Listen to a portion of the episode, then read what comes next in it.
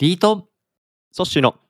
ラジオ歴史小話。じゃがじゃがじゃがじゃがじゃが思わずシェアしたくなる歴史の話。はい今日は600回600ということで。はい。はるばる北で600っていう感じだよね本当に感じでございます。というこういう切り板ソッシー会でお届けしていきたいんですけど、この間2月の6日に、うんうんうん。エリザエリザベス女王イギリスのエリザベス女王が即位70周年。70年だよ。これ長いすごいいやいやいや。よねすごいですね。日本だとエリザねベス一世よりも長いのはいやいや。もうもうそうだ。そうです。あのイギリス史上最長だよ最長。だし ね、のーうん。日本で一番長いのは？日本で一番長いのは昭和天皇。昭和天皇。のはい。足掛け64年ね、満だとそうですね。62年ぐらいだけど、そうあのもちろん神話の時代は置いといてよ、神話の時代は知らんけど。あはは。確かにあのー現実的にね考えられるやつだと、まあ60うん。で平成の御代は、まあ、30、ね年ぐらいだということで考えると、やっぱりはい。この戦後1952年から70う年間、ん。我々ずっとね女王陛下のイギリス、うん。女王陛下の何々っていうねあの、うん。007とかもそうだけど。はい。いやだからいろんなね文化作品とかにもいろいろ影響を受けてる存在として、まあ、イギリスイギリス。女王。イギリス、まあ、国王。国王、うん。まあ、こういう存在があるなと思ったんですけど、そう。でイギリス国王なんか面白い人いないかなってちょっと調べてみたんですよなるほど。はい。でまあいろいろあるんですけどちょっと目に留まったのが、はい。今回取り上げるジョン。おそう今回このジョンに、まあ、注目したんですけど、うん。ジョン、まあ、あだ名があるんですよね。あだ名がねラックランドね、はい。ラックランド。ラックランド。そう。まあラックランド日本語にすると、まあ、土地がない王様っていうそうだね。そういう意味に。土地欠如王。そう。なんかダサいね そうですね。なんかこの辺りからもうこの王様が、えーイギリスの人々にどう受け入れられてたのかちょっと漂う感じはしますけど、ね。じゃあ一体ねどんなまあ 由来というか背景があってこんな名前がついちゃったのかという、そんなジョンの話を今日していきたいと思うんですけど、はい。ジョン生まれたのが1166年という時代ですね。ちょうど、はい。だからこの前ねあの先々週取り上げた、うん。あー北条義時。彼が1163年の生まれなので、ほぼうん同時代、あそっかうんですね。まあ同級生ではないけど同世代感がね、うんあるま感じ。うん同世代 同級生にこだわる必要はないんじゃないかな。同いやでもぴったりしたら面白いなっていうたりだったらね。期待はありつつね。そうそうそう。であの我々今でこそ、イギリスまあイギリスの中もねイングランドスコットランドウェールズとかいろいろありますけど、まあ一旦ちょっとその、えーイングランドあたりのことをイメージしながらお話できたらと思うんですけど、うんうん。まあエリザベス女王もまあイギリスの、まあ、国王イングランドの国王とか、はい。そういうイメージでまあイングランド人あイングランド人って言わないか。イギリス人と。か、まあ、インうん。ってイメージですけど。 English、イングランド人。そうですね、うん。そうそう。でもこの時代の王様たちってなんか僕も今回いろいろ見てたんですけど、うん。英語が喋れないって見たんですよ。うん。うん。基本だって、もともとイギリスの国王一族、王家っていうのは、うん。あのーノルマンコンクエストっていう、あのー1066年かな？フランスの、に土着したノルマン人、うんあのーノルマンディー上陸作戦とかでね有名なフランスのノルマンディー地方っていうのはバイキングの人たちが作った土地なわけ、うん。で、はいはいはい。そこにフランスの王様一応フランスの王様が、うん。あのノルマン人がこう暴れ回られたらはい困るから、もうここの土地でちょっと我慢してくれと。うん。いうのでおーこうフランスにまず土着するわけ。ノルマン人たち。はい。で土着するんだけど、うんうんうん。彼らバイキングじゃん。はい。だから船乗るのが得意だからさ。こそううですね。フランスとはもう分かったと、もうそれ以上はい。フランスの王様いじめないって決めたと。だかうん。うんら言うなれば、フランス株式会社のノルマンディー本部、ノルマンディー事業部の本部長とかはい部長になったわけ。はい。で一応ま取締役にも名を連ねてみたいな感じでいたんだけど、もうなんはい。か他にもどっと自分のねお財布増やしたいなとか、会社作っちゃいたいなっていうことで、えーそのノルマンディーにいた人たちがこう今度はイギリス株式会社に攻め込んだわうんけ、うん。でイギリス株式会社を乗っ取って M&A しちゃったの、事業本部の人が外でね、そのフランス株式会社とは別に外に自分の会社作って、でイギリス株式会社をうん。買収しちゃった。と、まあうん。正確に言うとイングランド株式会社だけどねで、うん M&A 仕掛けてでそこにいる人たちも全部傘下に入れて、よしじゃあ俺、じゃああのイングランド株式会社の CEO やるねってなっちゃった。はいはいはい。だからうんフランス株式会社の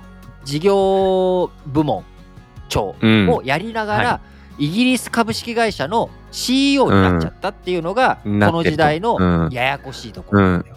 ややこしいですね。うん。まあゆえにイ English を喋れない国王そうそうそうそうがいてしまそううっていうそうそう。だいあのそうですね。もともとうん。イングランド株式会社はその English で、えーやってるんだけど、うん。まあ、そこに外国人経営者が来たわけだよな。うん。うんうんで外国人経営そう者が来て、えーその人たちはフランス語しか喋れません。うん。っていうことそですよね。う。でなんだったらイギリスにはほとんどいません、うんみたいな。あそうだそうだ。僕も読んでてなんか国王によってはなんか在位期間中イギリスにいた期間は5ヶ月ですみたいな。あそれだからジョンのお兄ちゃんね、ジョンの兄お兄ちゃん。貴のはい。リチャードはうん。昔、はい。このおラジ歴でも取り上げた十字軍のサラディンと戦うために、はい。はい。サラディンとおその十字軍で、えーイスラム勢力とかが戦ってた時って1192年とか、まさに鎌倉時代ドンピシャなほうほうほう。ところでやってたわけ。うんでその時兄貴はあのージョンの兄貴がまず王様やっててもうあの俺はエルサレムに行くんだっていうので もうあの海賊王になるんだばりの感じでね 勢いよく。いやいやいやそのいうん。その勢いはいいですけどえでもあんたイングランド国王だよねみたいな。でもさフランスそういう人いるじゃん、うん。イングランド株式会社、会社のさ社長でもさ別にずっといるわけじゃないじゃん、だってあのむのカルロス・ゴーンだってルノーはい。と日産となんかいろんな CEO やってたけど、ずっといるわけじゃないじゃない確かに。確かにそうですね。うんだから政治と日本にずっといるわけじゃない。そうそうそうそう、ん。で日本に下手に来たらね逮捕されちゃったっていうことで、なんかリチャードの話になっちゃうんだけど兄貴のジョンの。そうだね。あの、うん。兄貴のリチャードそれであの途中、はい。はいその国に帰ろうとした時に捕まったりとかしてんだよ。だから俺結構ね国に帰るねそう、うん。リチャード・カルロス・ゴーン説っていうのを結構なるほど。やってて、その比較面白い、うん。今度それもね確かにな。話したいんで ちょっとね、リチャードの話やりすぎちゃったから あのそうそうそう。ジョンジョンに戻る。今日の日はね今日はジョン。ジョそンジョンお前う今日の主人公ははい。そんなジョンうん。なんですけれども、まあ、イギリスから彼もなんかフランスに行きたがったっていう話が出てきたんですよ。そうそうそうそう。兄そう。貴兄貴がね、まあ、その前に兄貴が、うん。まあ、そんな感じで、あのーうん世界各地を飛び回りうん、そしてあの途中で使う捕虜になったりとかして、えうん。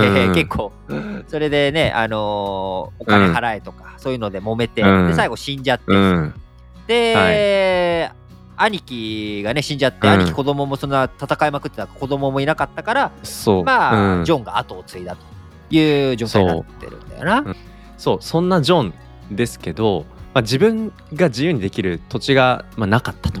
最初相続させてもらえなかったんだよね、兄貴がいっぱいいたからさ相続できる土地がなくてあのーまあ土地出しっ子言えないし言えなき子じゃないけど、土地なき子になっちゃってるわけだよ。まさにラップランドだわな。そうそうそうそう。うん、で僕読んで面白かったのがあのフランスの国王かな？ここここフィリップににうん。そうフィリップ2世っていうまたあのーまあいろいろちょっとあのー濃いキャラクターの国王がいるんですけど、彼と結託してリチャード1世兄貴の土地をちょっとかすめ取ったろうねそう。かすめ取ったりそんなことをしてるのが僕結構印象的でお兄貴の 土地を兄貴が戦いに行ってる間あ兄貴いないから取っちゃおうみたいな感じでしかもフランスの国王フィリップ2世と結託してみたいな感じで結構自分の領地を広げる欲求が高い、そうだね。うんしかもその手段がもうなんでしょう。手手段を選ばない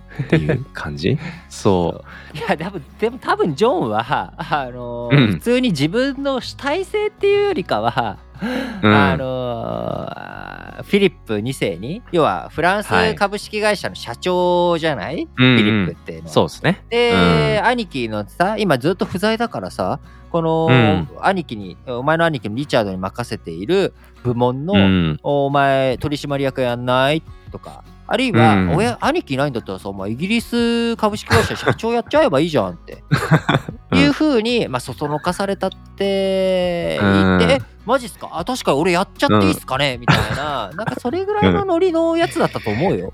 なんとなくだけ。どなのかな？うん。まあでもいずれにしても手段を選ばずに、まあ自分の土地を、あの、欲しさに、うん、ねまあじ利己的な感じはするよね。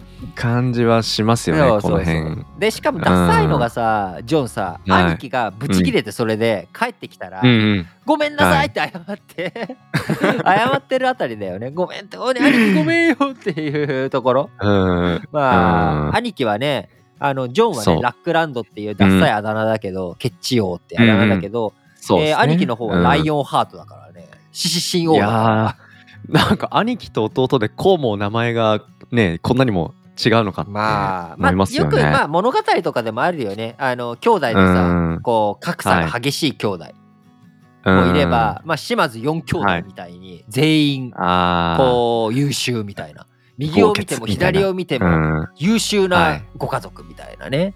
うんうんうんうん。なんかまあ、そうですねどっちもあるよね。だからこればっかりはさ、わかんないけど、ジョンは、うん、まあ、ちょっとね、残念なやつだったんうだよ。ん。いやーそんなねジョンのダメダメっぷりすごい感じてきたのが まあ兄貴がいる時のまあジョンだったわけですけどこれからその後まあジョンはジョン王になるそうだね。兄貴がね、死んじゃって、ジョン王になった。そううんなっていくわけなんですけどもまあ王になるとまたこのダメダメっぷりがさらに加速しちゃう。出てくるうんそう憎めないやつだね、ジョン。そうなんですよ。じゃあどんなダメダメっぷりがあるのっていう話はちょっと次回次回ね続きをねうんお話ししたいなと思いますので引き続き金曜日もお楽しみいただければなと思います。お相手はリートンと、ソッシーでした。バイバーイバイまた金曜日。こんにちは。ソッシーです。皆さん、日々のニュースって理解できていますか？政治や経済、国際関係に社会問題、さらに用語の意味や背景まで踏み込んでいくと、そりゃあ簡単に理解できないですよね。そんな自信がないなっていう方に、ラジ歴による新聞解説ながら劇ってポッドキャスト番組があるんです。これはリートンがその日の新聞から主要話題をピックアップ。